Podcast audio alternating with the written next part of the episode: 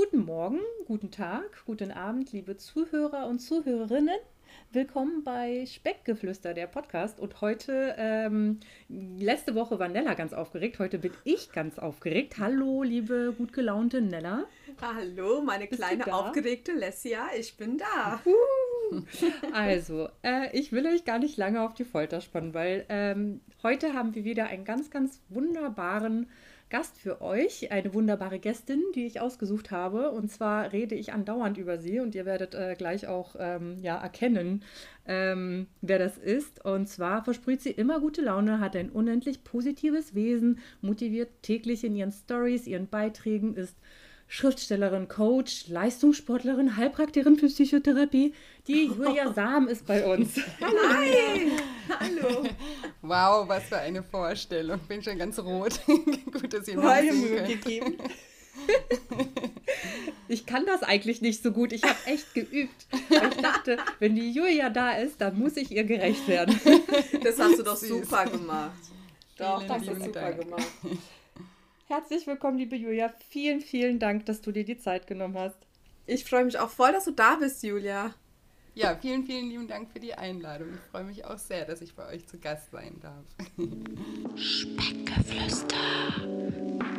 Der etwas andere Podcast über das Abnehmen mit Nella und Lissia. Viel Spaß. Sehr ja, gerne. Wir freuen uns äh, doppelt und zehnfach. Nella, Du hast ja, ähm, du hast ja jetzt durch mich, Julia, wahrscheinlich ein bisschen kennengelernt. Ja, genau. Ich bin dann auf ihr Profil gestoßen und das erste, was ich gesehen habe, war halt ein strahle Lächeln, das mich einfach direkt umgehauen hat, wo ich mir dachte, wow, die versprüht direkt super gute Laune und ich kann total verstehen, warum du jedes Mal so begeistert von ihr sprichst, weil sie, äh, ja, Julia, du gibst so, so viel super Content ab und so eine positive Energie, äh, die halt echt ansteckend ist. Also ich freue mich auch mega, dass du da bist. Ja, vielen, vielen lieben Dank. ähm, sehr, sehr gerne. Ähm, ich sag mal, worum, worüber wir mit dir sprechen möchten. Also wir wollen natürlich alles über dich erfahren und äh, wie du zu dem gut gelaunten und positiven und äh, Energie weitergebenden Menschen geworden bist, der du bist. Ähm, und in dem Zusammenhang auch gerne über Glaubenssätze, weil ich im, ich glaube, April, Mai, glaube ich, auf deinen Podcast gestoßen bin und äh, so viel gelernt habe, alleine durch den Podcast, ohne dein Programm, was du auch noch hast, zu machen, ähm, dass ich, äh, dass bei mir so der letzte Knoten geplatzt ist bei allem, oh. was mich so gebremst hat.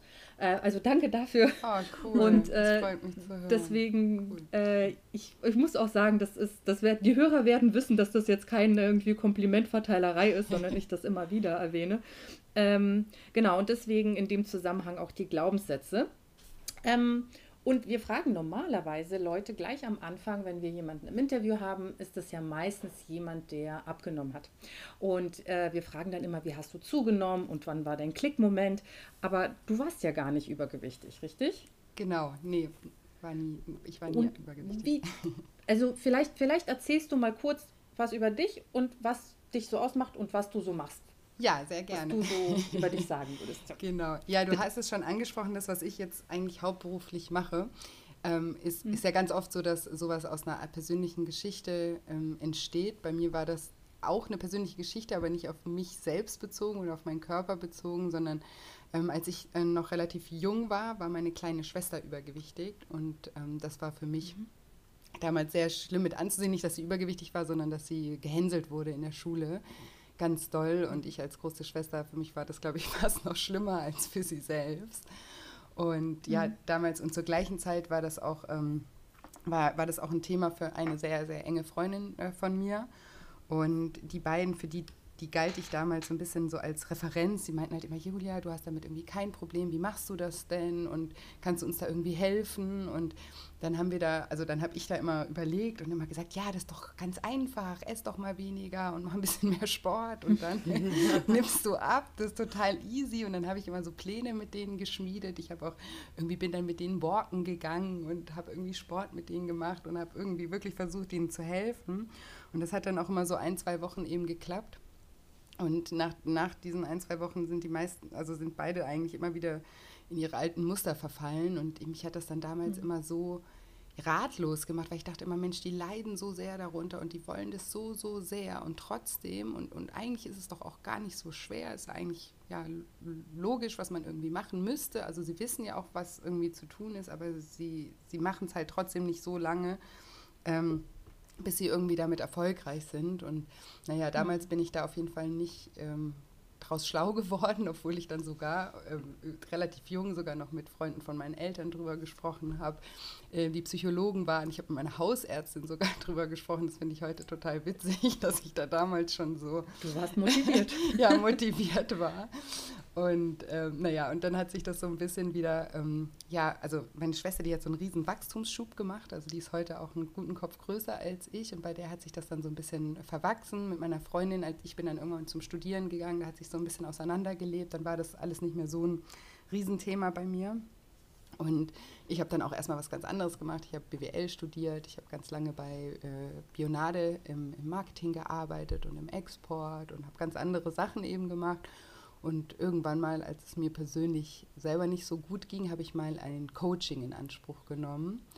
Und da war ich eine Stunde bei einem Coach und der hat mir in dieser einen Stunde so wahnsinnig weitergeholfen, dass ich total geflasht von Coaching war und dachte, Mann, das war irgendwie so simpel eigentlich, was er da äh, mit mir gemacht hat.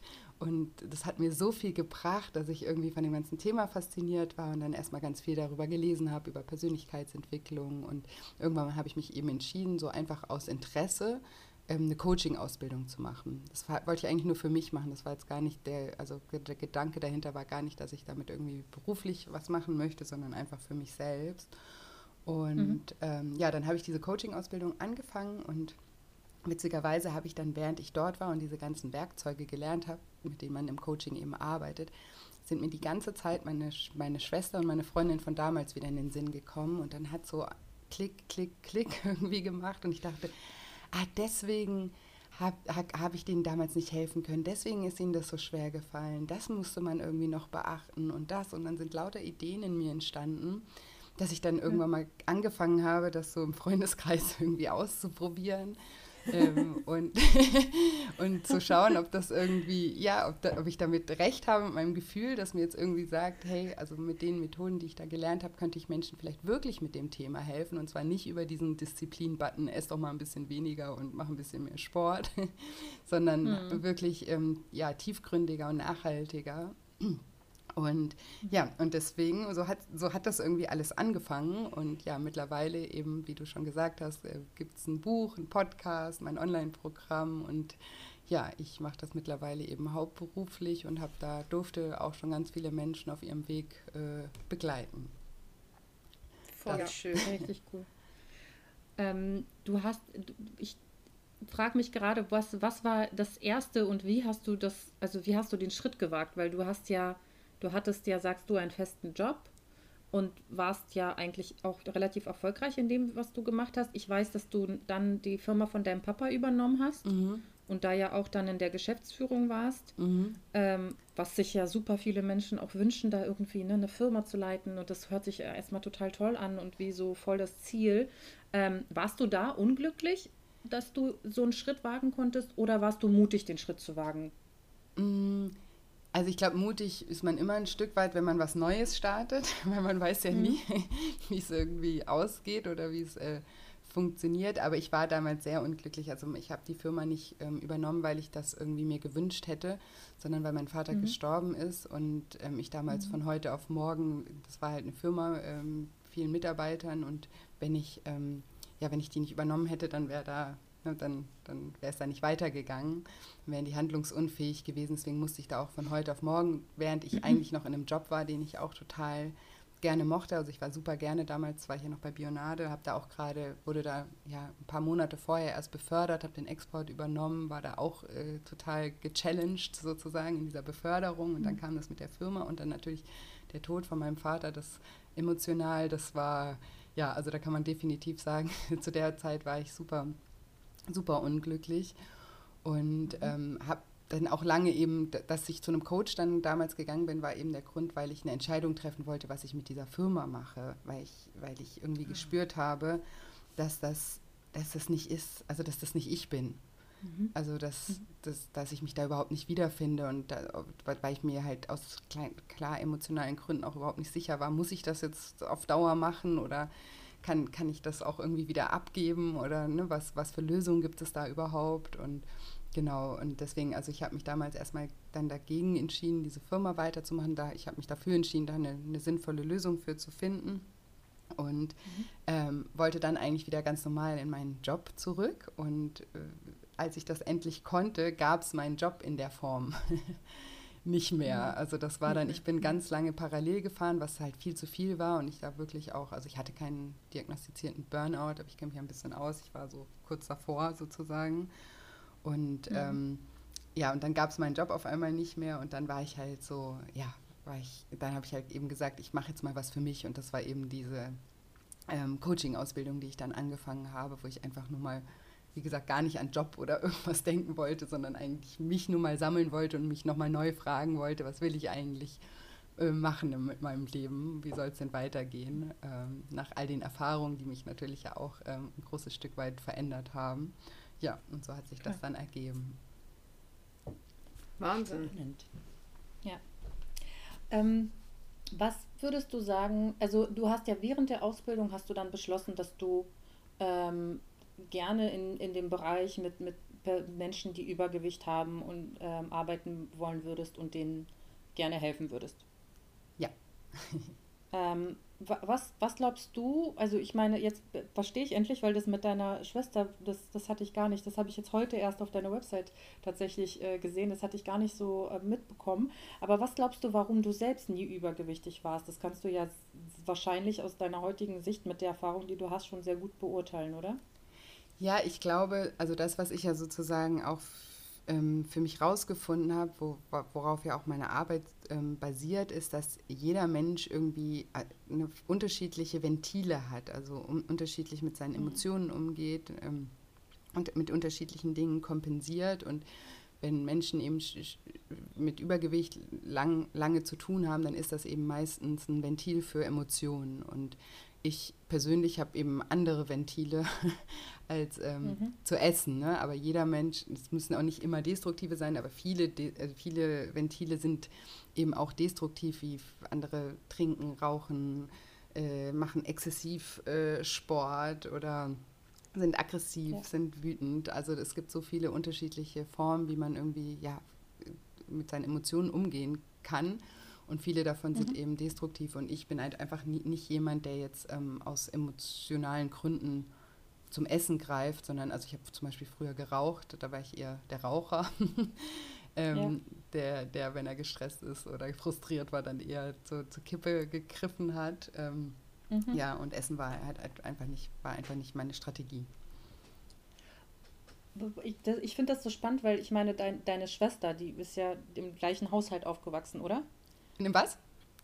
Ist deine Schwester im gleichen Haushalt ja. aufgewachsen? Mhm, genau. Also heißt es, also grundsätzlich scheint es ja jetzt nicht so ein tiefsitzendes äh, genetisches oder was man oft so hört, anerzogenes äh, Muster zu sein, sondern ähm, es entwickelt sich irgendwie, wie entwickelt sich das? Also hast du da eine Vorstellung, warum du ein anderes Mittel, also ein anderes Ventil gewählt hast, obwohl du in der gleichen Familie aufgewachsen bist als deine Schwester? Ja, also das kann man so erklären. Also wenn man, wenn man sich mal anschaut, wie Gewohnheiten entstehen, also eine Gewohnheit kann man sich so vorstellen, ist eigentlich immer von unserem Gehirn so ein, ein, eine Suche nach einer Lösung. Ja? Es, hat, es steht vor irgendeinem mhm. Problem und es sucht dann irgendeine Lösung. Und ganz oft äh, ja. findet, findet unser Gehirn auch zufällig eine Lösung. Und es kann eben sein, mhm. dass man irgendwie zum Beispiel gerade total gestresst ist und dann in dem Moment gerade irgendwie Schokolade isst oder so. Also jetzt mal ein ganz simples Beispiel. Und äh, in dem Moment, wenn wir zum Beispiel Schokolade essen, ähm, schütten wir Dopamin aus, unser Glückshormon. Und dann wird dieses, ja. dieser Stress mal für einen ganz kurzen Moment unterbrochen, weil wir hormonell bedingt einfach gerade Dopamin ausschütten. Und mhm. so kann unser, also lernt unser System dann teilweise einfach, ah, da ist gerade irgendwie, ich hatte gerade Stress, jetzt geht es mir gerade wieder ein bisschen besser. Wie ist das entstanden? Ah, ich habe irgendwie Schokolade ist der Auslöser und das Dopamin ist dann irgendwie die Belohnung, die die Schokolade ja. mit sich bringt. Und so können sich Dinge halt unbewusst einfach verknüpfen, einfach aus der Erfahrung, die wir in einem Moment machen, die es uns in dem Moment gerade mal geholfen hat.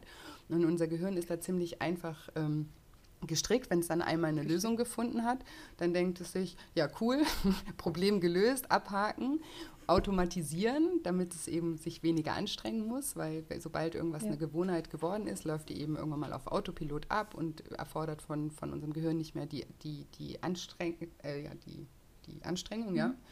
Und ähm, so, so passieren eben Dinge. Und das sind ja manchmal total eigentlich Kleinigkeiten oder banale Momente, die, weil wir aber mhm. nie wieder ein Bewusstsein darauf richten und das dann halt einfach so abläuft, ähm, ja, uns gar nicht bewusst ist, dass wir nach diesen Mustern oder dass wir, dass wir eigentlich nur immer reagieren auf, auf Dinge. Ja, das nächste Mal haben wir dann Stress und auf einmal haben wir ein komplettes, also haben wir ein ganz großes Bedürfnis nach Schokolade und sind uns da aber gar mhm. nicht bewusst und sind, finden dann immer andere Begründungen wie, ach, ich bin willensschwach, ich bin irgendwie äh, undiszipliniert, ich kann das nicht. Und dabei ist es einfach ja, hat es sich einfach als, mhm. als ähm, Ventil herausgearbeitet, ohne dass wir das irgendwie überhaupt mitbekommen haben.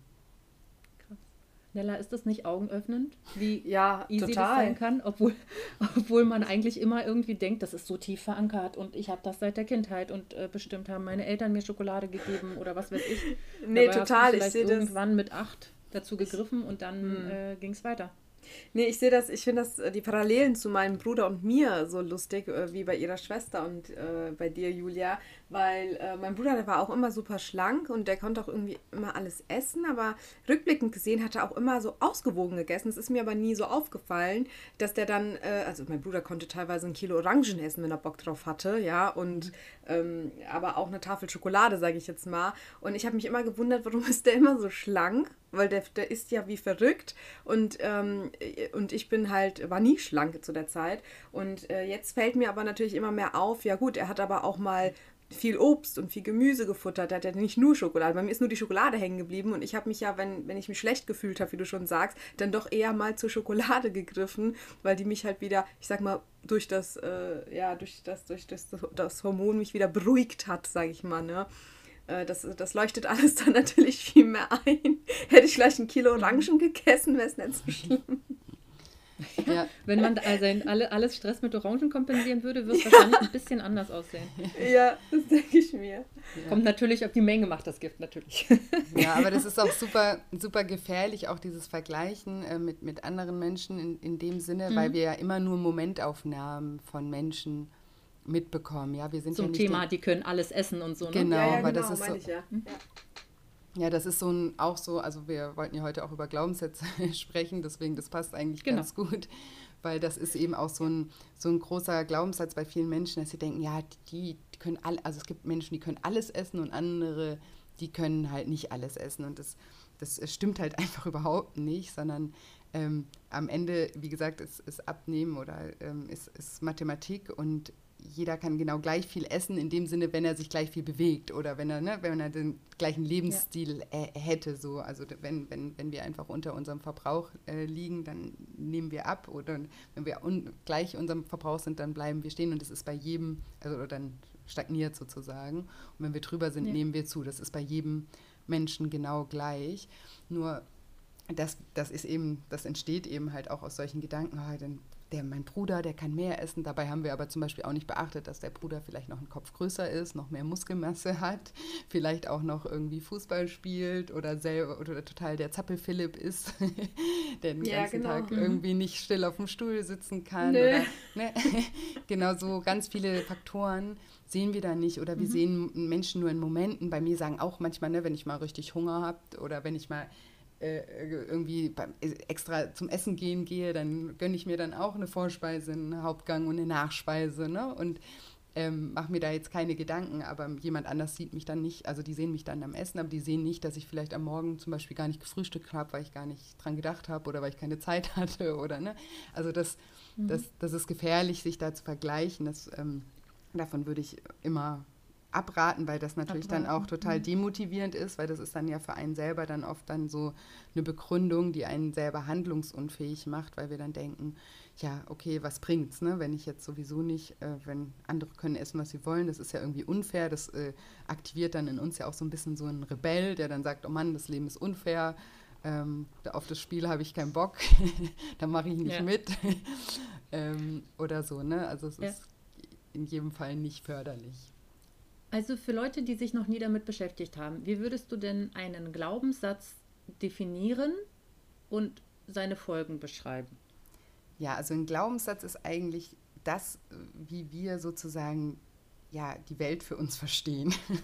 das hört sich vielleicht ein mhm. bisschen äh, äh, komisch an, aber das ist sozusagen, also Glaubenssätze, die entstehen aus unserer Erziehung, aus kulturellen und gesellschaftlichen Hintergründen, aber auch aus den Medien oder aus Erfahrungen, die wir eben gemacht haben. Ja, also und dadurch schlussfolgern wir manchmal ja irgendwelche Dinge und die sind für uns dann gesetzt, die sind dann so. Ja, also wie zum Beispiel ich, der Glaubenssatz, ich kann nicht abnehmen, den ganz, ganz viele Menschen haben, der dann daraus entstanden ist, dass man zum Beispiel vielleicht mehrere Versuche gestartet hat, bei denen dann vermeintlich gescheitert ist und dann irgendwann mal so eine Schlussfolgerung zieht, ich kann einfach nicht abnehmen. Und dann sucht unser Gehirn, weil unser Gehirn ist immer auf der Suche nach logischen Zusammenhängen. Ja? Also das will immer begreifen, verstehen. Und es sucht dann immer nach Begründungen, die dann so einen Glaubenssatz wieder unterstützen, unter, äh, untermauern können. Und dann sucht man, ah, ich kann nicht abnehmen und dann sucht man nach Begründung, weil ja, ist bei mir wahrscheinlich genetisch bedingt oder mein Stoffwechsel ist kaputt oder, ne, oder wie, wie du jetzt mit deinem Bruder mhm. dich verglichen hast, bei dem ist, mhm. ist das bestimmt genetisch anders, obwohl wir in der gleichen Familie sind.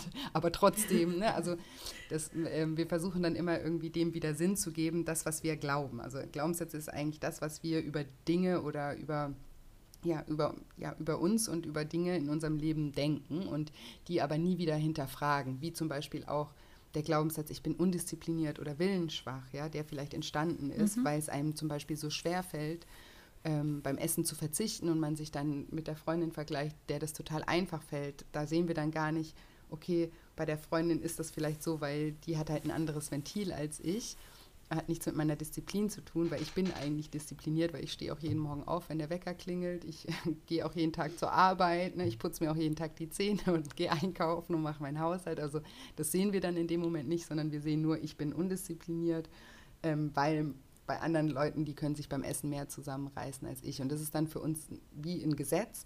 Und das wollen wir uns dann unterbewusst auch immer wieder beweisen, dass wir damit recht haben mit dem, was wir glauben. Also mhm. nochmal ist un unterbewusst. Ja, wir wir sind uns das nicht bewusst, dass wir das ständig machen. Und dann hat das eben die Folge, dass wir immer wieder Erfahrungen machen und diese Erfahrungen auch un unterbewusst wählen, die uns das immer wieder bestätigen. Dann machen wir irgendwelche, sag ich mal, blöden Diäten, die gar nicht dafür gemacht sind, dass man die irgendwie dauerhaft durchhalten kann. Das könnte kein Mensch dauerhaft durchhalten. Und wir machen dann die und wenn wir es dann nicht durchhalten, fühlen wir uns wieder bestätigt und sagen, ah ja, wusste ich es doch. Mhm.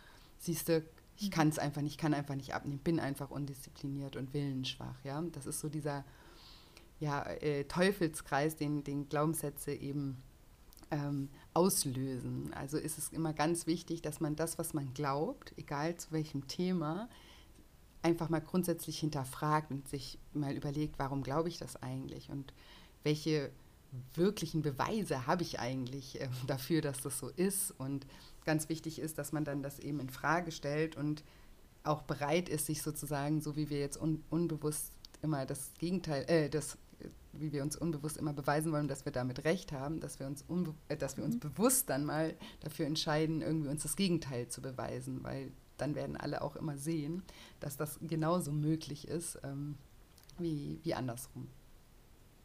Mhm. Das ist so spannend, finde ich, zu erkennen, wie ähm, man selbst sich quasi an der Nase herumführt. Wenn, ne, wenn man selbst irgendwie versucht, sich etwas zu beweisen, was man einfach sich irgendwann mal gesagt hat, dass das stimmt ja. und eigentlich die ganze Zeit dabei ist, zu bestätigen, dass die Meinung stimmt und dass der Gedanke stimmt und dass das nur so sein kann.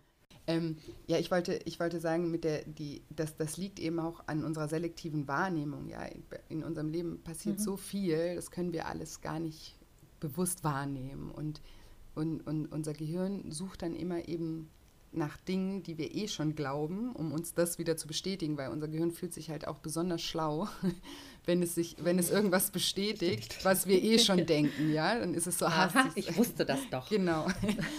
Und da müssen wir wirklich aufpassen. Und ich sage immer, wer sucht, der findet. Ja, ist egal, auf was wir uns mhm. irgendwie ähm, unseren Fokus richten oder was wir, nach was wir suchen, wir finden immer logische Begründungen dafür. Ja, also wenn, das ist, kann man sich auch ein bisschen auch so vorstellen, wie egal was man irgendwie googelt, man findet da schon irgendwie ein Ergebnis, je nachdem, welche Fragestellung ja. man, man googelt. Ja, also wenn ich jetzt irgendwie google, ist Low Carb super?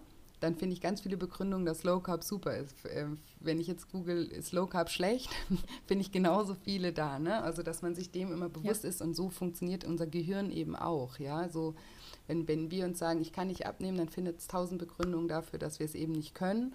Und diese Begründungen, die, die, die, die lösen in uns ja auch wieder ein, ein Gefühl aus. Und das Gefühl, das ähm, beeinflusst dann wieder unser Verhalten. Und dann verhalten wir uns auch wieder dementsprechend und sind dann in diesem Kreislauf. Und wenn wir uns das irgendwann mal andersrum sagen, sagen, hey, ich kann abnehmen, dann findet unser Gehirn auch Wege, uns das wieder zu beweisen. Also und dann beeinflusst dieses Gefühl auch wieder unsere Gefühle und die, die Gefühle ähm, beeinflussen wieder unser Verhalten, so dass wir dann eben auch Erfolge feiern können und Stück für Stück diese Glaubenssätze auch ja, äh, Schachmacht setzen können, sage ich mal.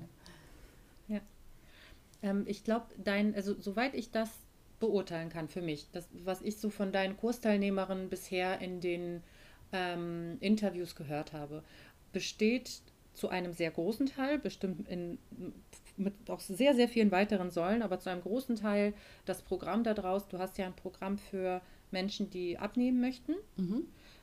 Ähm, wenn man das so zusammenfassen kann, denke ich. Also ich meine, ich, ich, ich höre immer wieder von denen, dass sie, dass es ihnen in sämtlichen weiteren Lebensbereichen auch geholfen hat, wovon ich auch sehr stark ausgehe, weil das ist ja nicht, also Glaubenssätze sind ja auch nicht nur aufs Abnehmen bezogen und ähm, Frustration etc.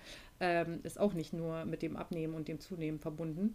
Ähm, aber die beiden Säulen, die, glaube ich, am wichtigsten sind, sind einmal die Glaubenssätze und wie man sie für sich umprogrammiert und das andere, das quasi Essen als Ventil auszuhebeln und sich andere Ventile als als Essen zu suchen. Ja, genau. Das hast du ah, gut zusammengefasst. Okay. Schön. Freue mich. Dann habe ich ja hab ich die richtigen Interviews gehört und äh, ja auch schon viele.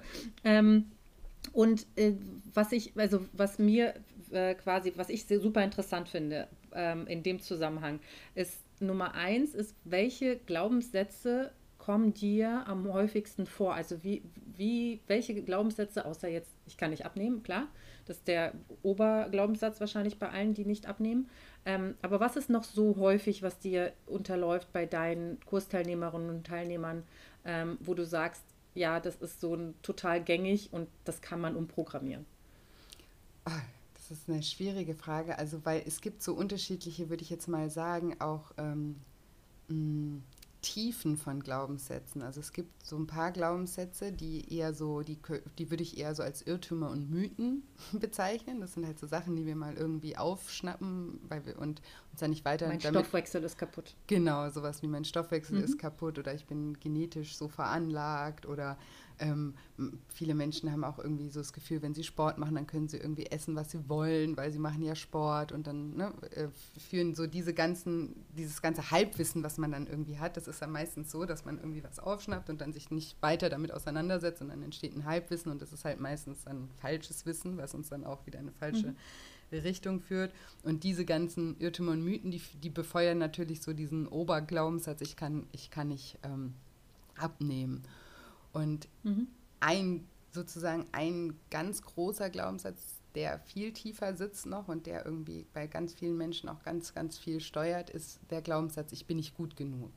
Und der ist ganz oft so, sage ich mal, diese Grundüberzeugung, diese innerliche Grundüberzeugung, nicht gut genug zu sein, steuert dann sozusagen alle anderen Prozesse, weil jemand, der von sich selber zum Beispiel fest davon überzeugt ist, nicht zu genügen, weil er irgendwie aus irgendwelchen Erfahrungen das irgendwann mal geschlussfolgert hat, der muss sich natürlich auch innerlich immer wieder beweisen, dass er damit recht hat, nicht zu genügen. Und so jemand mhm. sucht sich dann oft eben eine Partnerschaft, die ihm auch irgendwie beweist, dass er nicht, dass sie nicht gut genug ist, ne? die, die, die dann der Partner dann denjenigen auch entsprechend behandelt oder auch einen Job, mhm. äh, dass man sich gar nicht traut, irgendwie einen anderen Job zu machen, weil man das Gefühl hat, der ist für Menschen reserviert, der, die gut genug sind. Und natürlich, wenn mhm. jemand nicht gut genug ist, kann er natürlich auch keinen total gesunden, fitten Body haben, weil das würde natürlich auch diesem Glaubenssatz widersprechen.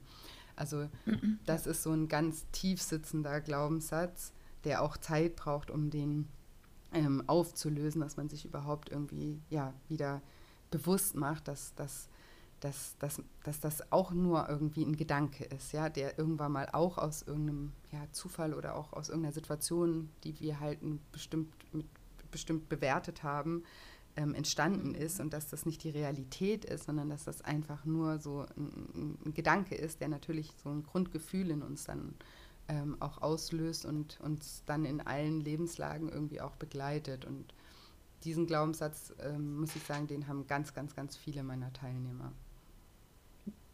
Wie kommt man aus so einem absolut selbstzerstörenden Glauben raus? Ja, Step by Step. Also es ist erstmal hm. wichtig, das irgendwie für sich auch zu erkennen, dass das vielleicht so diese Grundüberzeugung wirklich eben sich auf das ganze Leben irgendwie auswirkt, ja, das erstmal zu erkennen, weil du hast ja eben auch zum Beispiel gesagt, mein Programm oder viele meiner Teilnehmer sagen in den Interviews, dass es noch viel mehr in ihnen bewirkt hat. Und das ist eben mhm. auch der Grund dafür, weil wir eben viel tiefer eintauchen und schauen, okay, wo fängt das überhaupt alles an und ähm, was kann ich tun, um da Step für Step rauszukommen. Und da kommt man eben nicht nur raus, indem man irgendwie seine Ernährung jetzt umstellt oder ein bisschen mehr sich bewegt, sondern da mhm. geht es eben ganz oft darum, halt auch wirklich auch für sich ähm, anzufangen, in kleinen Schritten Entscheidungen in seinem Leben zu treffen, die sozusagen das Gegenteil beweisen, dass man sagt, okay, ich, ich, ich, ich, ich also jetzt auf den Körper bezogen, ich, ich, ich traue mir das jetzt zu, ich gestehe mir das selber ein, dass ich es verdient habe, auch gesund und fit zu sein, so, so wie andere Menschen auch. Oder dass man dann vielleicht auch beruflich sich traut, sich neu or zu orientieren oder sich auch mal aus, also aus einer destruktiven Beziehung zu lösen. Also das sind alles Themen, die, die, also die werden sozusagen in dem Programm auch bei vielen Teilnehmern angeregt, ja, weil sie sich halt das erste Mal in ihrem Leben so bewusst mal mit solchen Themen auseinandersetzen. Und das ist natürlich ähm, ein Stück weit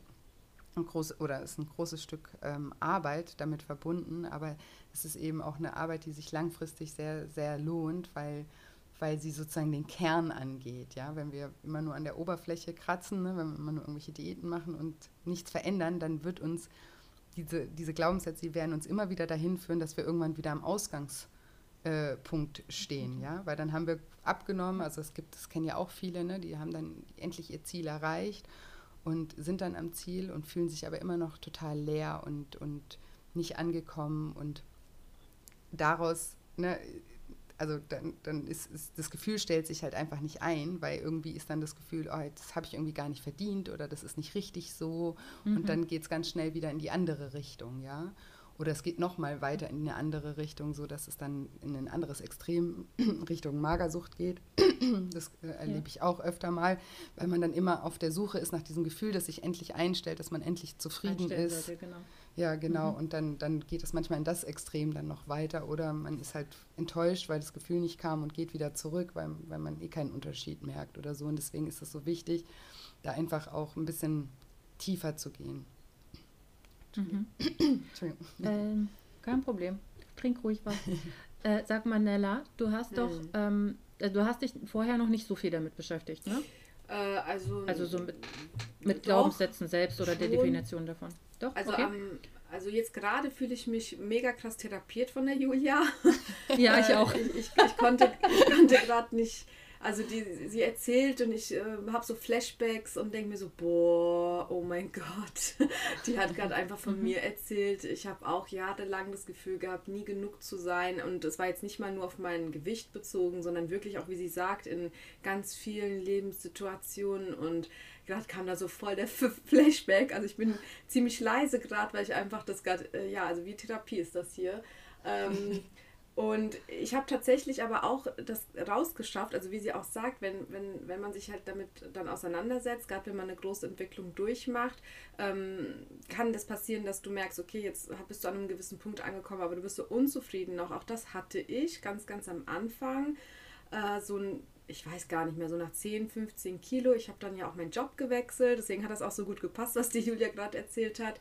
Ähm, ich hatte immer totale Angst, meinen Beruf zu wechseln, weil ich dachte, da und dort, das schaffe ich nicht, da gibt es bestimmt bessere als mich und ich mhm. bin nämlich gewachsen und hat eben richtig viele schlechte Glaubenssprüche gehabt.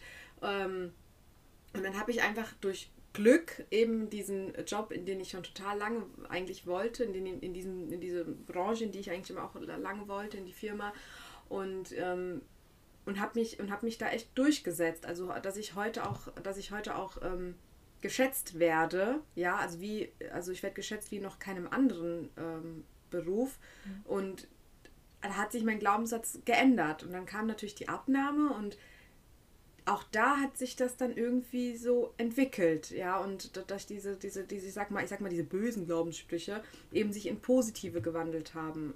Also mhm ich, ich weiß gar nicht, ob ich das jetzt genauso schön wiedergeben kann, wie die Julia das die ganze Zeit macht. Aber es war halt ein Prozess, also auch jetzt vor der OP, äh, da haben mich auch immer ganz viele gefragt, ähm, wie ich mich jetzt fühle und so weiter. Und ich, ich hatte auch den Gedanken gehabt, mich zu operieren zu lassen. Ähm, da, da habe ich mich noch ganz furchtbar gefühlt und habe gesagt, ja, und wenn ich die OP mache, dann bin ich endlich am Ziel oder dann bin ich endlich mhm. schön oder dann, dann ist, ne, das, also ich habe mir das dann so und da habe ich gemerkt, dass wenn ich das, wenn ich das mache und ich aber immer noch diese blöden Gedanken habe, dann werde ich nach der OP da liegen und werde immer noch unglücklich sein, weil es halt nicht wirklich in meinem Kopf ist. Also ich habe dann gemerkt, ich muss mich erst noch ein bisschen mit mir und meinen Glaubenssprüchen auseinandersetzen, bevor ich diesen Schritt gehe und am Ende dann immer noch unglücklich bin. Ähm, und das mhm. hat halt echt gut funktioniert. Also dass ich wirklich erstmal an mir noch ein bisschen mehr gearbeitet habe, an meinem Mindset, an, mein, an meinem Körpergefühl und an Selbstliebe ganz viel. Ja. Und gesagt habe, okay, ich bin fein so jetzt, wie ich bin. Und also jetzt auch mit oder ohne OP, ähm, ich liebe mich und alles ist cool. Und dann erst habe ich mich auch dazu ja entschieden, halt diesen Schritt zu gehen. Also ich finde, ähm, diese Glaubenssprüche, wie die Julia gesagt hat, können aus sehr tiefen, ähm, tiefen, also ähm, Momenten sein im, im, Leben, die können teilweise Jahrzehnte zurückliegen, die sich so tief mhm. verankern in deinem Kopf. Äh, da, also das dauert seine Zeit, um da halt äh, wieder rauszukommen. Also deswegen war ich gerade so, so, ich saß hier und dachte mir, wow, wow, okay, okay, okay. ich ich brauche ein Glas Wein. ähm, ja. ja. Wie ist es bei dir? Also ich, ähm, ja, also ich meine, ich glaube, bei mir, bei mir sind das eher die, die ähm, oberflächlicheren äh, Glaubenssprüche gewesen, die mich immer davon abgehalten haben. Also ich habe, ich habe immer vermittelt bekommen, dass ich überhaupt die allerbeste der Welt bin von meinen Eltern und meinen Großeltern. Das hat mich mhm. sehr durch diese, ähm, durch diese Mobbing-Zeit äh, gebracht. Und ähm, deswegen war es bei mir jetzt nicht so tief verankert, was, was quasi, also nicht so tief in, irgendwie verankert, dass ich sagen kann, dass ich seit Jahrzehnten sowas in mir hatte. Ähm, ich könnte mir natürlich vorstellen, dass durch das Mobbing, wenn Leute dir immer wieder sagen, dass du scheiße bist und dass du nicht gut so bist, wie du bist, natürlich äh, Sachen irgendwie sitzen, auch wenn man die sich nicht immer wieder vorsagt, aber man hat es halt sehr oft gehört, äh, wie scheiße man ist und dann fängt man das ja vielleicht irgendwann mal auch unterbewusst an zu glauben.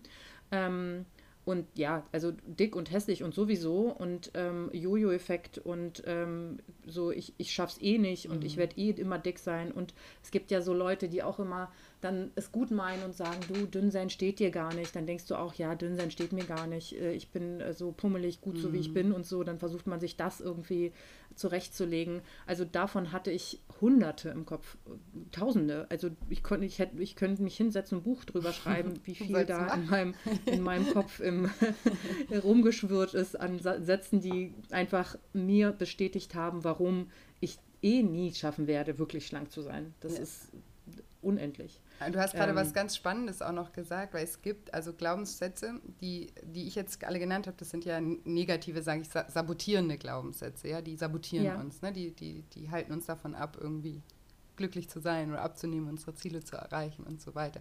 Aber es gibt auch positive Glaubenssätze. Also so wie du gerade gesagt hast, von meiner Familie wurde mir immer vermittelt, ich bin die Beste. Ja, das ist was, ja. wenn man das schon früh äh, mit auf den Weg kommt und mit dem Glaubenssatz aufwächst, dann kann man zum Beispiel mit, mit so Mobbing-Geschichten oder was ganz anders umgehen, als wenn jetzt jemand zum Beispiel mhm. schon von der Familie her so erzogen wurde oder das Gefühl hatte zumindest, das muss ja gar nicht immer beabsichtigt sein, äh, auch von, von, ja. von den Eltern wenn man da schon mit so einem Grundgefühl aufwächst, nicht gut genug zu sein und dann kommt noch Mobbing dazu, dann ist das natürlich viel krasser, als wenn jemand da äh, in dem Sinne schon positive Glaubenssätze über sich selber in sich trägt, kann, kann man ganz anders damit umgehen. Also die gibt es in beide Richtungen, das wollte ich nur da, da dazu ja. sagen. Ja, das ist, glaube ich, ziemlich wichtig, auch im, im Zusammenhang, wie, wie komme ich da raus. Ne? Also mhm. in, man kann ja, man, man, kann einerseits die negativen versuchen umzuformulieren, aber man kann auch natürlich versuchen, sich neue zu bilden, die die negativen so ausbalancieren. Ne? So, ja. Ähm, sich einfach auf das Positive konzentrieren und das Negative so ein bisschen beiseite schieben. Ähm, das ist bei der Ernährung immer so mein Credo. Konzentriere dich einfach darauf, was es Leckeres da draußen gibt, was gut für deinen Körper ist und konzentriere dich nicht andauernd darauf, wovon du weniger essen willst. Ja, genau. Ähm, äh, irgendwas wollte ich noch sagen, was mir gerade entgangen ist. Ach so, in dem Zusammenhang mit dem positiven ähm, Glaubenssätzen, da, da ist man als Eltern immer sehr ein Zwiespalt, weil einem beigebracht wird, dass man sein Kind nicht zu viel loben soll, soll weil äh, dann wird es irgendwie, keine Ahnung, äh, egozentrisch. Aber äh, ich muss sagen, ich scheiß drauf, weil äh, ich, das glaube ich nicht. Ich, ich glaube das nicht. Ich hab, es hat mir so geholfen, in meinem Leben durch negative Phasen durchzukommen, dass ich mir nicht vorstellen kann, dass ein geliebtes, gelobtes Kind, ähm, wenn was, was äh, quasi zu einem guten Menschen erzogen wird, äh, nur aus Liebe und Lob egozentrisch wird. Ja, das glaube ich auch nicht. Wenn, dann ist es ja, ne, man bringt, also das heißt ja nicht, ähm, wenn man das Kind ähm, lobt und, und ihm Anerkennung schenkt und Wertschätzung schenkt, heißt das ja nicht, dass man ihm beibringt, ein Egoist zu werden. Das würde ja bedeuten, man würde genau. dem Kind eher beibringen, also du darfst alles haben, du musst nicht teilen. ähm, genau. Was mit den anderen, anderen ist, ist egal. Doof, der Beste. Genau, genau. Das, das halt, so versteht man das ja oft, aber eigentlich heißt es ja nur, dass man eben das Kind anerkennt für Dinge, dass man es lobt. Ich meine, wir sind eh als Gesellschaft, wenn ich total schade, sind wir eine sehr mh, hm, schwächenfokussierte Gesellschaft, mhm. was total blöd eigentlich auch ist, auch, auch für unsere Gesellschaft und für die Weiterentwicklung auch unseres Landes und alles, weil wenn ja. wir immer nur, ähm, also wir versuchen ja immer so und sozusagen die Schwächen, die Menschen haben in unserer Gesellschaft auszugleichen, ja, die zu verbessern. Also du musst, wenn du da nicht gut bist, dann musst du da irgendwie besser drin werden, ja. Anstatt mhm. irgendwie zu gucken, wo ist denn jemand von Natur aus schon gut und ihn darin dann zu fördern, weil dadurch ist der Weg nach oben ja viel kürzer und daraus können ja, ja. richtige Genies entstehen sozusagen. Ähm, ja. Anstatt irgendwie so diese harte Arbeit und das dann immer nur so Mittelmaß irgendwie entsteht, finde ich das total wichtig, dass man eben auch Kinder und auch uns selber in unseren Stärken, dass wir uns in unseren Stärken stärken und eben, eben auch irgendwie sehen, okay, manche Sachen, da kann ich nicht so gut, will ich vielleicht auch gar nicht so gut können, die muss ich vielleicht auch überhaupt nicht können. Ne? Also wir müssen ja auch nicht ja. alles können und schon gar nicht alles gut können, genau. Allerdings. Nella, wolltest du gerade was sagen oder habe ich? Nee, ich fand es super, wie sie das gesagt hat, mit den, äh, den, den, den, schweren Weg zu gehen äh, oder halt den leichteren, mhm. wenn, wenn einem schon etwas so gut liegt. Ja. Äh, ich habe, äh, gerade als Mutter ist das ja immer, du, du siehst ja deine Kinder, du siehst die Kinder anderer und äh, gerade hier, wo ich lebe, gibt es halt die, die eine oder andere Mama, die mm, ja, ich will jetzt nichts Böses sagen, jedem soll dann mit seinem Kind machen, was er will, aber äh, in Sachen, also jeden Tag ist von morgens bis abends Action, dann gibt es den Unterricht und den Unterricht und den Unterricht. Und äh, aber nur in einer Sache ist zum Beispiel das Kind total überragend wisst ihr, wie ich das meine? Mhm. Also ich bin zum mhm. Beispiel so, ich, ich sehe jetzt zum Beispiel meine Kinder, die eine ist super talentiert im Malen. Ich, ich liebe das, sie eben beim Malen zuzugucken und die hasst zum Beispiel Turnen. Ich würde die jetzt nicht beim Turnen anmelden und sehe das so wie die Julia und sage, hey, du bist talentiert im Malen. Ich habe der ein Riesenset an Pinsel, Acryl, Staffelei, alles habe ich der geholt ähm, und die darf sich halt austoben. Also ich finde das, was die Julia da so gerade gesagt hat mit... Ähm, ja, ich finde, das, das passt einfach so unglaublich gut, äh, das Kind in den, mhm. in den Dingen zu fördern, in dem es einfach stark, äh, stark ist. Ich finde ja. das, ja. ich weiß auch nicht, ich bin hier und sitze und die, sie redet und ich denke so, oh mein Gott, wo warst du mein ganzes Leben? Aber ist doch, ich rate dir, Julias Podcast von vorne bis hinten einmal durchzuhören. Ja, ich habe schon reingehört. Ich sag's dir. Ja. Ich habe schon reingehört. Ich finde ihre Stimme so entspannt. Ja, das habe ich, das Feedback habe ich schon öfter mal bekommen, nachdem ich den Podcast äh, empfohlen habe. Und ich muss dazu sagen, jetzt wo ich gerade hier beim Lob, bei der Lobeshymne bin, meine absolute Lieblingsfolge ist, wie du herausfindest, wer du wirklich bist. Julia, weißt du, von welcher Folge ich rede. Ich glaube 67 oder so. Ja, die Zahl wüsste ich nicht, aber ich glaube, ich weiß, ja, wo, wo auch das Thema Glaubenssätze ist, nochmal so ein bisschen tiefer, äh, tief, tiefgangmäßig. Genau, also gesellschaftlich gesehen ja. das Thema Glaubenssätze. Also wie die Gesellschaft quasi aus dir macht, wer du bist und du das gar nicht so richtig mitbekommst. Und sobald du ein bisschen die Augen öffnest, so, wer sagt, was du immer sagst, immer sagst, in jeder Folge mehrmals sagst, wer ist eigentlich Mann? Ja. Wer ist dieser Mann, der sagt, man macht das so? Ja. Ähm, Und in dieser Folge, ja wirklich, das ist Folge 67, ich verlege das auch nochmal, ähm, die habe ich schon so vielen Freundinnen geschickt, die überhaupt gar kein Issue mit Abnehmen haben, aber den, die halt irgendein Problem in ihrem Leben hatten und irgendwie ins Stocken geraten sind. Und ich habe immer gesagt, es sind 24 Minuten, die dir so krass die Augen öffnen. Es, es, sind teilweise so simple Sachen, die jetzt nicht irgendwie komplett was Neues sind für dich, wenn du das hörst, aber du hast es halt so geballt noch nie gehört. Und dich noch nie so geballt mit, ne, so, so einfach zugehört, wie jemand dir sagt, so, hm, du kannst einfach mal hinterfragen, was Leute über dich denken, hinterfragen, was du über dich denkst und herausfinden, wer du wirklich bist, indem du diese ganze Maschinerie auch verstehst, die um dich herum passiert. Die ja. einfach die Gesellschaft, also wie die funktioniert, ne?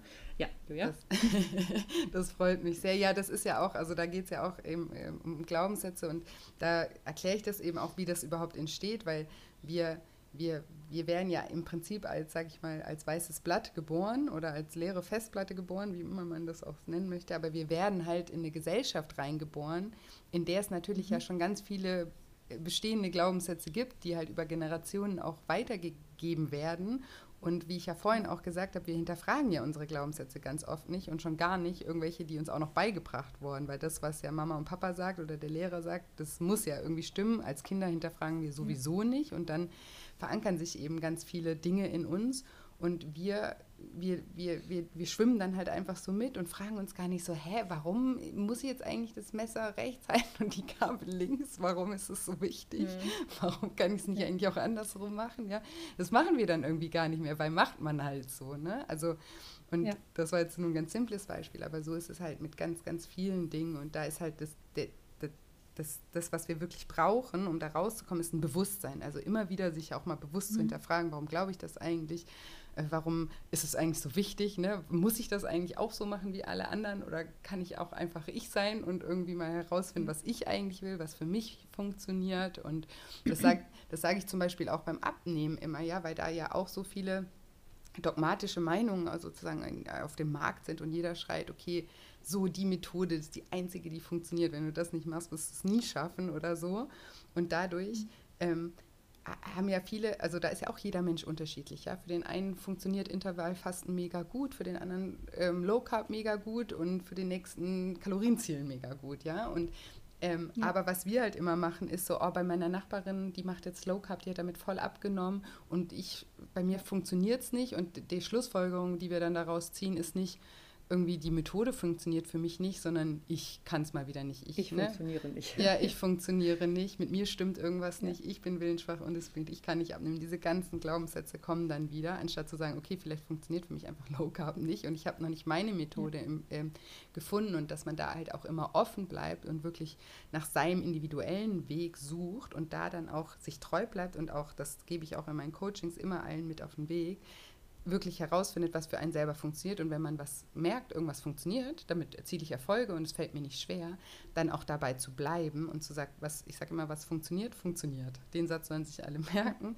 Was funktioniert, ja. funktioniert und dann nicht sich wieder verunsichern lassen, weil dann wieder da rechts und links irgendjemand es ganz besonders gut meint und sagt, hey, aber du, das kann nicht funktionieren, wenn du das so und so machst. Ich habe gehört, die Proteine mhm. und bla bla bla und die Sportart und das geht gar nicht und so. Ne? Da kommen ja viele, die es auch wahrscheinlich oft überhaupt nicht böse meinen, sondern eher gut meinen.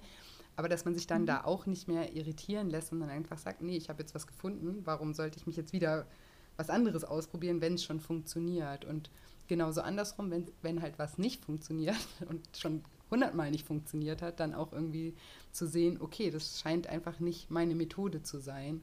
Und da darf ich vielleicht ja. auch offen sein und mal was anderes ausprobieren und ja, offen sein einfach. Ja, ich, genau ich glaube, das können ganz viele Menschen grundsätzlich äh, nicht, äh, nicht immer sich zu hinterfragen, sondern auch mal die Methode zu hinterfragen, weil ähm, es gibt natürlich das Extrem Menschen, die immer anderen die Verantwortung geben mhm. und sie sind nicht schuld, aber wir, wir sind ja eigentlich in, in einem Spektrum Menschen, die viel, viel mit Übergewicht Probleme haben, sind eher die Menschen, die den Fehler bei sich suchen und ne, mhm. also eigentlich ja. davon überzeugt sind, dass es ja an ihnen liegt, dass sie nicht abnehmen können. Ja. Ähm, und das sind die Menschen, die dann immer den Fehler bei sich selbst suchen, anstatt mal sich umzugucken und zu sagen, okay, was triggert mich denn um mich herum? Macht mich mein Job unglücklich oder ähm, ist mein Partner ähm, die ganze, die den ganzen Tag dabei, mir zu erzählen, wie scheiße ich bin, was mhm. ja auch oft genug vorkommt. Ne? Oder habe ich Freunde, die mir andauernd einreden, dass ich nicht gut genug bin. Das kann auch alles sein. Also es ist jetzt nicht immer nur, also das bedingt natürlich, dass das dann in mir selbst sitzt. Wenn um, ich den ganzen Tag bestätigt bekomme, dass ich nicht genug bin, dann denke ich natürlich, dass ich nicht genug bin.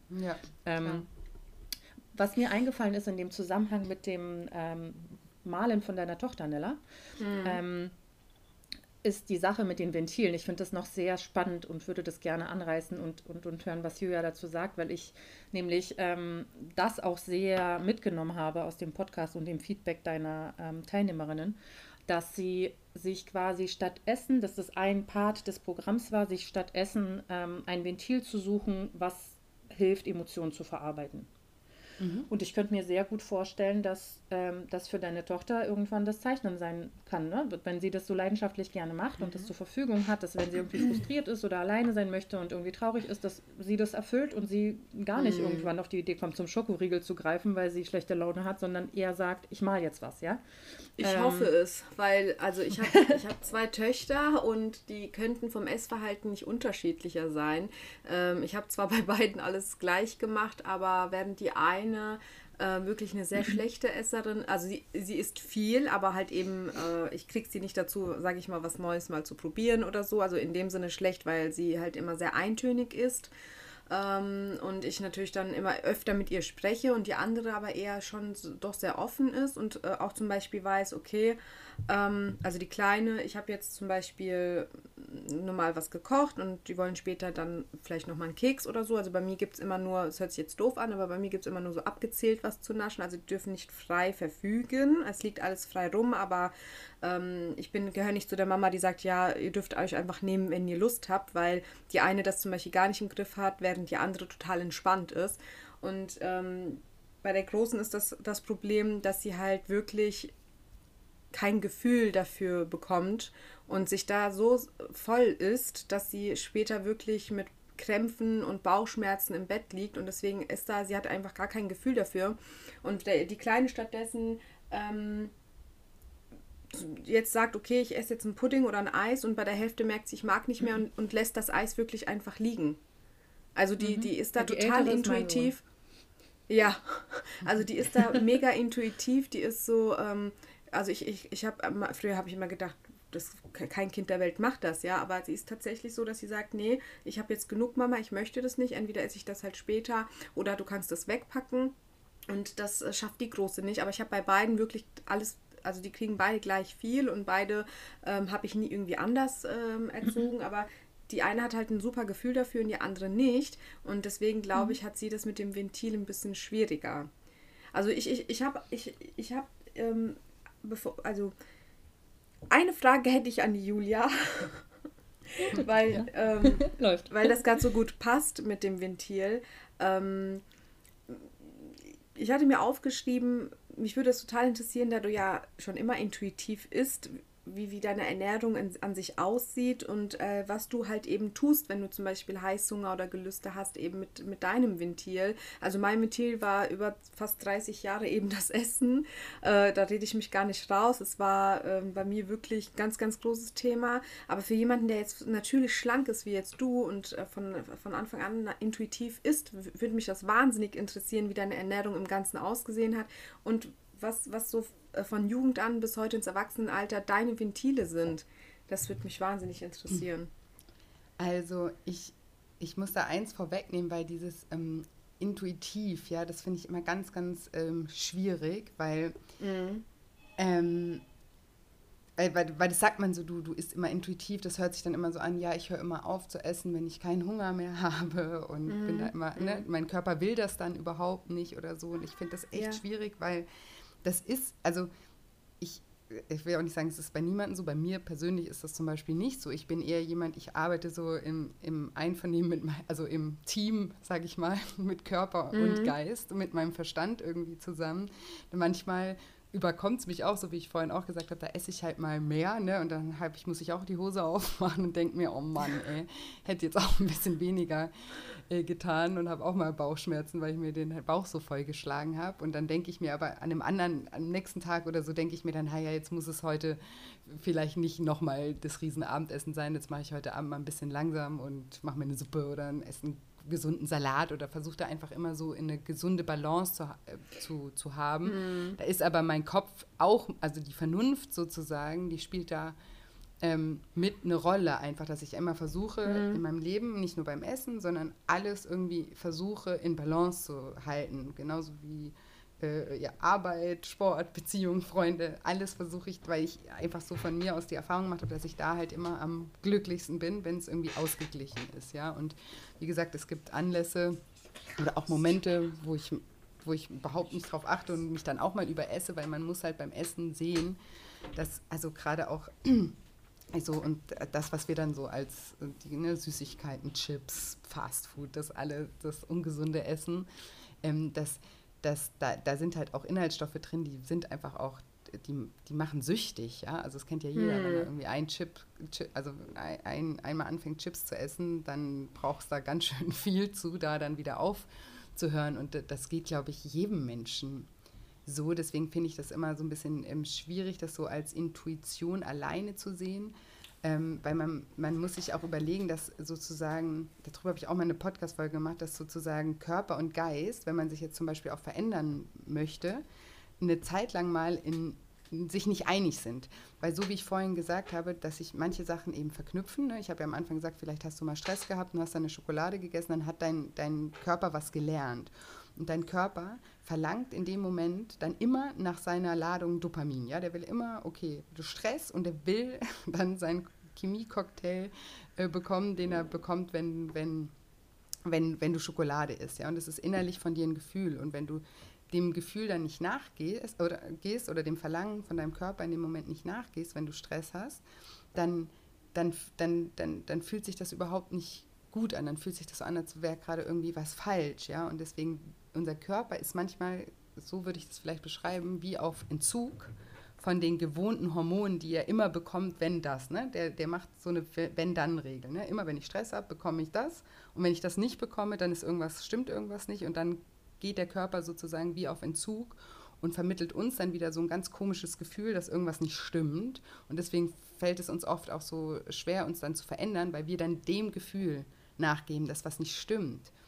Aber das, was nicht stimmt, ist eigentlich nur der Körper, der eben nicht die Fähigkeit hat, irgendwie in die Zukunft zu gucken und zu denken, ah, wenn ich das jetzt esse, dann habe ich nachher wieder Bauchschmerzen oder wenn ich mhm. äh, das jetzt esse, dann fühle ich mich nach wieder schlecht, genau, fühle mich unwohl, erreiche mein Ziel nicht. Der, der kann das nicht denken, der ist einfach nur der Körper, der will einfach nur in dem Moment ähm, seine Ladung Dopamin haben und mehr interessiert ihn in dem Moment nicht, weil er das eben mal so gelernt hat. Und deswegen finde ich es immer ganz wichtig, irgendwie, dass wir mit Körper und Geist zusammenarbeiten, weil unser Geist ist im Endeffekt das, was uns ja dann auch so ein bisschen von Tieren unterscheidet, dass wir eben langfristig denken können und dass dann unser Geist uns auch sagen kann, hey, pass auf, wenn du jetzt die Schokolade isst, dann ähm, ja, bist du nachher wieder frustriert oder hast nachher Bauchschmerzen oder hast nachher keinen Hunger mehr, wenn du zum Essen gehst, oder? Ne? Deswegen, ich finde das gar nicht so verkehrt, weil das wird ja oft irgendwie so dargestellt, als wäre, ne? dann ist man auf einmal total, also ins andere Extrem werden dann Menschen als zwanghaft oder total diszipliniert dargestellt oder sowas. Mhm. Aber ich finde, mhm. da ist so eine gesunde, ein gesundes Team zwischen Körper und Geist und uns zu verstehen, dass unser Körper, ganz oft ist es wichtig, auf unsere Intuition zu hören, weil es bedeutet ja, also unsere Intuition oder unser Unterbewusstsein speichert halt eben auch alle Erfahrungen ab und weiß deswegen oft ganz viel mehr als jetzt unser bewusster Verstand. Aber in manchen Situationen ist einfach unser Körper einfach nur auf Entzug und sendet uns dann ein falsches Gefühl aus, weil es einfach nur so seine Sucht sozusagen befriedigen möchte. Und ich finde, da ist es auch ganz spannend, weil eigentlich so die Momente, wo wir auf unseren, wo es uns, wo es sich lohnt, auf unseren Verstand zu hören, ähm, sind eigentlich die Momente, die uns eh klar sind, ja, also wo wir wissen, ja, okay, also ne, wir haben ja manchmal, keine Ahnung, wenn wir jetzt jeden Abend setzen uns vor die Couch, äh, auf die Couch und gucken irgendwie Netflix an und konditionieren uns irgendwie dazu, dass das für uns Feierabend bedeutet. Ne? Wenn ich Feierabend habe, dann sitze ich auf der Couch und gucke Netflix und esse dabei noch eine Tüte Chips oder so. Und das ist jetzt unser Körper ist daran gewöhnt, dass er das bekommt. Wir haben den Gedanken, oh, heute Abend endlich Feierabend, dann mache ich wieder das und das. Da freut sich dann der ganze Körper schon drauf.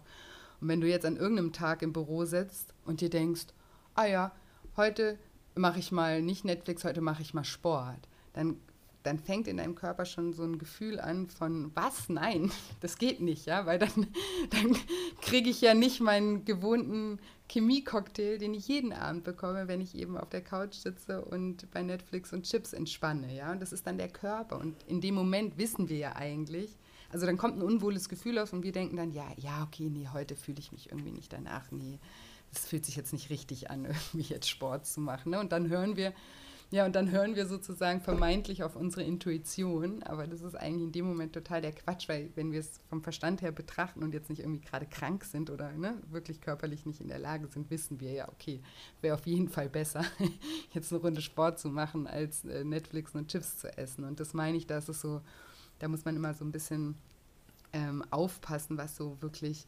Intuition ist ähm, und ja, wo wir oft fehlgeleitet werden, halt eben dadurch auch, wie unser Körper halt einfach funktioniert und was er verlangt. Und ich finde, da kann man sich einfach immer merken, dass unser Körper halt einfach nicht so wirklich in die Zukunft schauen kann nicht langfristig denken kann. Und dafür haben wir eben unseren Geist.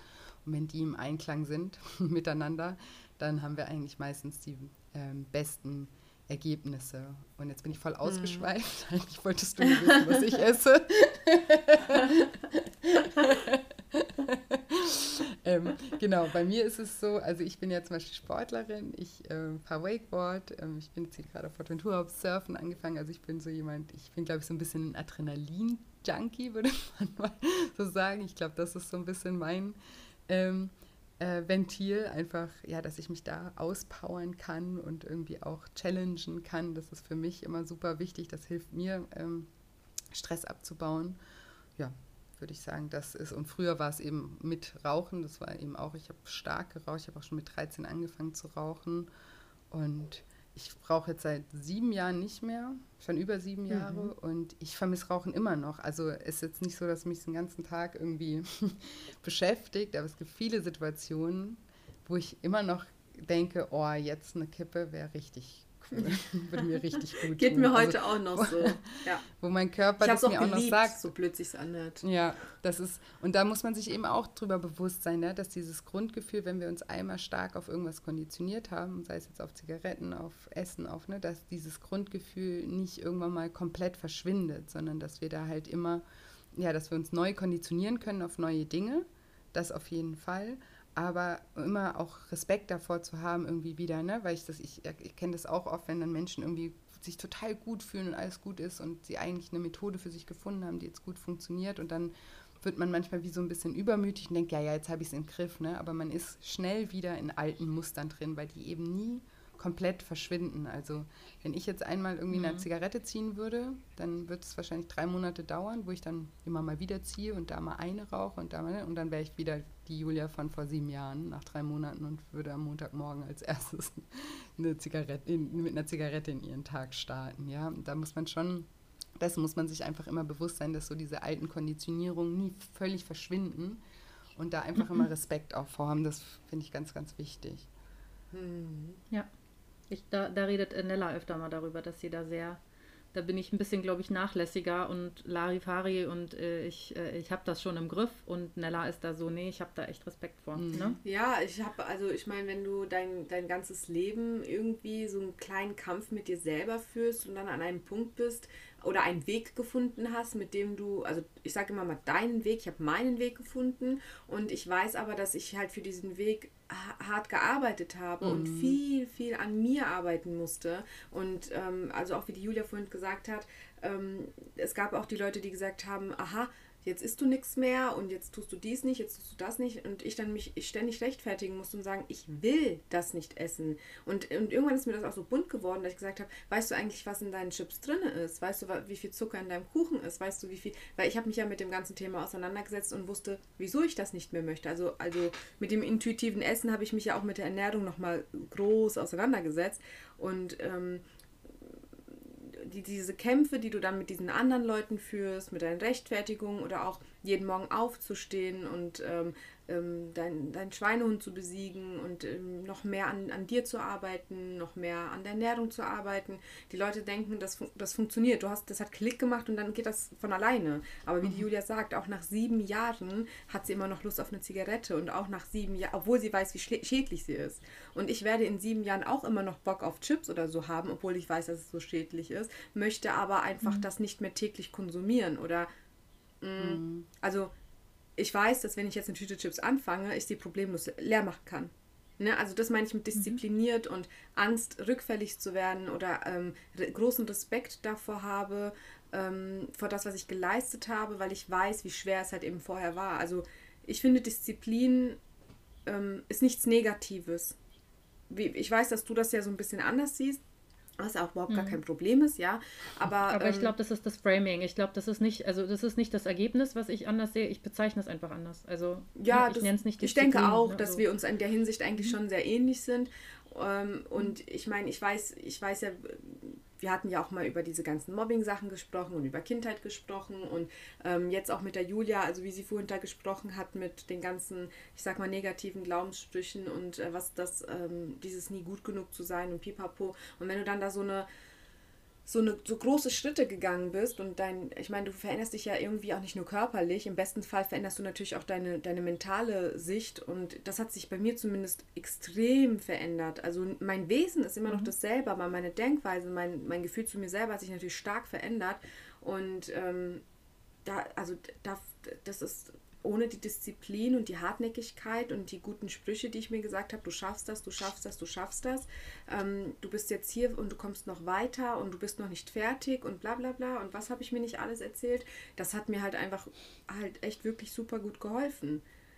Also davor mhm. habe ich schon, schon Angst irgendwann, ähm, rückfällig nicht, also ich denke, über den Punkt bin ich hinweg, aber man hat, ich habe irgendwo tief in mir schon noch die Ängste, ich stehe morgens auf und es ist einfach irgendwie alles wieder wie vorher. Also irgendwie, das hört sich jetzt total blöd an, aber tatsächlich habe ich mhm. das hin und wieder mal, dass ich denke, ähm, ähm, ja, es hat nicht gereicht. Ich glaube, das ist so. ja, mu muss, muss nicht der, die Angst sein, sondern ich glaube eben so, wie du es vorhin auch gesagt hast, so einen Respekt einfach davor zu haben. Ja, weil man muss mhm. ja immer mhm. schauen, wann fühlt man sich besser. Ne? Also was, du fühlst dich jetzt wahrscheinlich einfach viel besser, als du dich früher gefühlt hast. Ich fühle mich auch viel besser als Nichtraucher. Ne? Und ich weiß halt einfach, ja, genau. klar, klar will mein Körper irgendwie sein, seine Sucht befriedigen, aber mein Kopf oder mein Leben ist viel besser ohne Rauchen, weil ich auch viel freier bin. Ja, auch wenn ich mich in dem mit der mhm. Hinsicht disziplinieren muss, dass ich nicht rauche, ist mein, hat mein Leben ja trotzdem ganz, ganz viel Freiheit gewonnen, weil ich nicht mehr abhängig von, von etwas bin, weil ich mich davon befreit habe. Ja, wenn ich mir Ge überlege, genau, was ich früher alles immer mein ganzer Tag hat sich um Kippen gedreht. Ne? Wo kriege ich die jetzt ja. her? Wann kann ich jetzt eine Pause machen? Wie viele auf, wenn ich jetzt. Mhm. Ja, ich habe ich hab Jahre danach noch Notkippen, habe ich die genannt, bei mir im Auto und in irgendwelchen Schubladen zu Hause gefunden, die ich dann irgendwie so verstreut habe, falls ich mal keine zu Hause habe. Und weiß ich nicht, bei irgendwelchen Geschäftsessen, wenn dann keiner aufgestanden ist. Ich konnte den Leuten gar nicht mehr zuhören, weil ich immer dachte, so kann ich jetzt aufstehen oder nicht? Oder in der Uni ah. habe ich Prüfungen geschrieben, die haben teilweise vier Stunden gedauert und ich habe schon nach einer halben Stunde konnte ich mich nicht mehr konzentrieren, weil ich einfach eine rauchen wollte, weil ich am Stress war. Das und das so sind krass. ja alles so Dinge, die haben mich ja einfach total eingeschränkt, ja, und da bin ich viel, viel mhm. freier und der, der, der, Tausch dafür ist sozusagen die Disziplin in dem Sinne auf das Rauchen zu beziehen, aber dafür habe ich ganz viel mehr Freiheit sozusagen dazu mhm. gewonnen und so muss man das halt, glaube ich, immer abwägen, wo man am Ende freier ja. ist, ne? mit, mit, mit welcher ja. Art und Weise zu leben, genau. Genau. Das stimmt. Ja, das ist, glaube ich, ein ziemlich, ein ziemlich gutes Schlusswort, ähm, weil ich wir schon seit äh, mal wieder nicht gemerkt über einer Stunde reden. Und äh, Julia wieder die Zeit auch nicht überstrapazieren wollen, auch wenn ich noch zwei Stunden weiterreden könnte. Ähm, wir stellen unseren Gästen immer am Ende der Folge entweder oder Fragen. Mhm. Ähm, und ich würde dir jetzt ähm, die, die ich mir für dich ausgesucht habe, stellen und du musst dich dann immer für eine Seite entscheiden, was du dann okay, wählen würdest. Bin gespannt. Bereit? Ja. Sie ist böse. Äh, vorher noch eine letzte Info. Frage eine letzte Frage. Nella, hast du noch Fragen an Julia? Das habe ich vergessen zu fragen. Nee, tatsächlich hatte ich, haben sich alle Fragen, die ich ihr gestellt habe, im Gespräch äh, von alleine geklärt, bis Sehr auf das mit der Ernährung und mhm. halt äh, ihren, ihren Wegen da. Aber ansonsten okay. ist alles geklärt. Sehr schön. Ähm, genau, also wir können ja danach nochmal äh, zum Schlusswort kommen, aber ich ähm, komme erstmal zu den Fragen.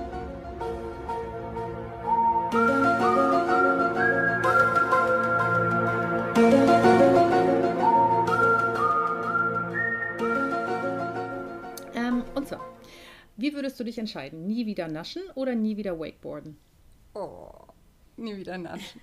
Ja, das sieht aber. Oh nein, aber es Oh. ist richtig schwer. Die ist so böse. Das ist richtig gemein. Ne? Böse. Ja. Oh, scheiße. Wow, die, das, ist, das ist eine große Sportliebe, muss ich sagen. Sehr beeindruckend. Ähm, für immer in Deutschland oder für immer in Thailand? Oh mein Gott. Oh Gott, dann muss ich solche Entscheidungen nicht treffen. Ähm, ich, oh, ich finde, nein, dann würde ich aber schon sagen, glaube ich, nie wieder in Thailand. Ich bin schon zu Hause. Das, Du bist schon gern zu Hause. Ja. Ja. du wohnst auch schön, glaube ich. Ne? ähm, also ich meine, die, die Stadt ist ja wirklich wunderschön. Ähm, würdest du lieber, jetzt wird es ein bisschen anfangen, äh, einfacher. Hoffentlich. Würdest du lieber 10 Kilometer joggen oder 50 Kilometer Rad fahren, wenn du dich jetzt sportlich aktiv ja, betätigen 50 Kilometer Radfahren. Ich hasse Joggen. Okay. Seht ihr, auch sehr fitte Menschen hassen Joggen. Man muss Joggen nicht mögen. Man kann sehr fit sein und Joggen hassen. Ähm, für immer in der Komfortzone leben oder fünfmal am Tag deine Komfortzone verlassen? Oh, fünfmal am Tag meine Komfortzone zu verlassen. Das versuche ich eh immer. Also, das ist mein Lebensmotto. Sehr gut. Und die letzte Frage: Bis zur Rente den heutigen Beruf ausüben oder jährlich einen neuen erlernen? Oh, bis zur Rente? nee, dann würde ich. nee. nee, ich würde, also ich glaube, in dem Fall würde ich meinen Beruf verhalten. Als jetzt jedes Jahr einen neuen. Nee, nee, nee. Dann, dann das, was ich jetzt Ist mache. dann doch schon ein bisschen anstrengend. Ne? Ja, der ist ja auch echt Ja, cool und ja vielfältig, würde ich sagen. Ich ja. glaube, groß, groß langweilig kann dir da nicht nee, werden. überhaupt nicht. Ey, das ja das ist Ähm, so böse. Ich war ein bisschen gemein zu Julia. Ne? Ey, das voll fies. Die Arme, sie tut mir so leid. Die waren aber auch zugeschnitten. Ähm, Julia, möchtest du noch irgendwas sagen zu Projekten, die du in nächster Zeit hast oder zu irgendeinem Buch, was rauskommt oder zu deinem Programm oder zu allem? Hier ist deine Plattform. Wir, das ist nicht gesponsert, Julia. Ich mag Julia einfach so sehr, dass ich einfach möchte, dass sie einfach euch sagt, was sie als nächstes vorhat. Ja, ich glaube, also für mein Lieblingsmedium, meinen Podcast, hast du ja schon fleißig die Werbetrommel, äh, Ja. wie sagt man, gerüttelt, gerührt? Gerührt, gerührt, gerührt, gerührt. Geschüttelt. geschüttelt. ähm, ja, also ich würde einfach jedem empfehlen, wenn er sich, wenn, wenn, wenn, wenn, wenn er sich für das interessiert, was ich hier heute von mir gegeben habe, ähm, in meinen Podcast Ja. reinzuhören. Ich glaube, da erfährt man einfach am meisten und am tiefgründigsten ja, etwas über meine Arbeit und wie ich arbeite. Und ansonsten, ich mache manchmal auch ein kostenfreies Online-Seminar. Da kann man sich in die Warteliste eintragen in, auf meiner Webseite auf shinecoaching.de. Das ist vielleicht auch für den einen oder anderen, der vielleicht auch ein bisschen das, Das verlinke ich auf jeden Fall. ja, das Visuelle noch äh, dazu braucht. Und auch immer ein ganz guter Tipp, ein ganz guter Einstieg einfach, der eben auch kostenfrei ist. Ich habe jetzt auch gerade ein, ein kostenfreies E-Book zum Thema Binge-Eating ähm, gesprochen. Das heißt, wenn Essen zur Droge wird.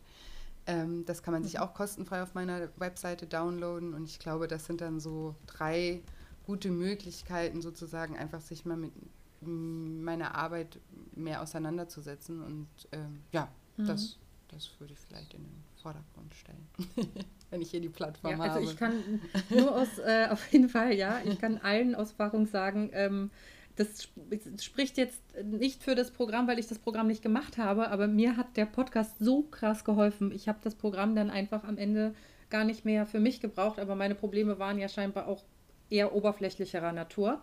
Ähm, wer für sich merkt, dass ihn das Thema interessiert und er da sich selbst mehr damit beschäftigen muss und sollte, äh, für den ist wahrscheinlich dann doch das Programm geeignet.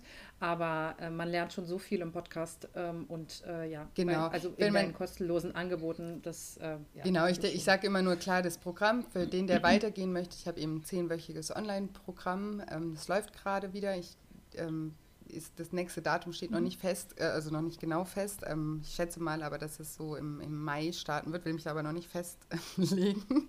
Ähm, Und das ist immer, äh, das dauert eben zehn Wochen, das Programm, und ich begleite das auch ganz nah. Also ich, äh, wir haben immer, also es gibt eben das Programm, den Mitgliederbereich, wo man Videos von mir findet, Übungen zur Selbstreflexion. Ich arbeite ganz viel mit ähm, Meditation und hypnotherapeutischen Audios auch. Dann gibt es wöchentliche Live-Sessions, ähm, wo wir so eine Art Online-Workshop eben miteinander auch äh, machen und ich den Themenschwerpunkt der Woche nochmal vertiefe und habe dazu immer noch eine Gruppe, wo man mir auch rund um die Uhr Fragen stellen kann und ich immer ähm, ja, auch allen antworte und die Teilnehmer untereinander können sich auch noch miteinander ähm, ja, äh, ja, austauschen. Ne? Das ist auch ganz, ganz wichtig mhm. für viele Menschen eben auch zu sehen, dass sie nicht alleine sind mit ihrem, mit ihrem Anliegen. Und ich glaube aber, bevor man mhm. irgendwie sich jetzt fürs Programm anmeldet oder sowas, ist es eben erstmal wichtig, mich und meine Arbeit kennenzulernen, um zu wissen, ob das überhaupt das ja. Richtige ist oder nicht. Und deswegen gibt es die, ja. auch die kostenfreien Angebote von mir. Genau. Ja, ja. Super. Vielen, vielen Dank, liebe Julia. Es war, es war echt äh, mega toll. Also du hast mir in vielen Sachen nochmal hier eine richtige Brainstorm gegeben. Also äh, an dir ist eine Psychologin vorbeigegangen, muss ich ganz ehrlich sagen. Äh, du hast ähm, super viel Input geliefert, mega viel Mindset. Ähm, also ich, ich, ich möchte, dass ihr bitte alle einmal ihren Podcast hört. Ich werde es auch hören. ich stelle mich vorne an und ich fand es wirklich sehr schön, dass du da warst. Ja, ich bedanke mich auch ganz, ganz herzlich für die Einladung. Hat mir große Freude gemacht, mit euch zu sprechen und finde es auch super cool, dass ihr den Podcast ins Leben gerufen habt. Und ich glaube eben, man kann sich gar nicht genug ähm, mit solchen Themen auseinandersetzen und finde es toll, wenn es da eben so tolle Angebote gibt, wie auch euren Podcast. Und vielen, vielen Dank, dass ich hier sprechen durfte. Danke dir, liebe Julia, für deine Zeit. Bis dann. Bis dann. Tschüss. Ciao.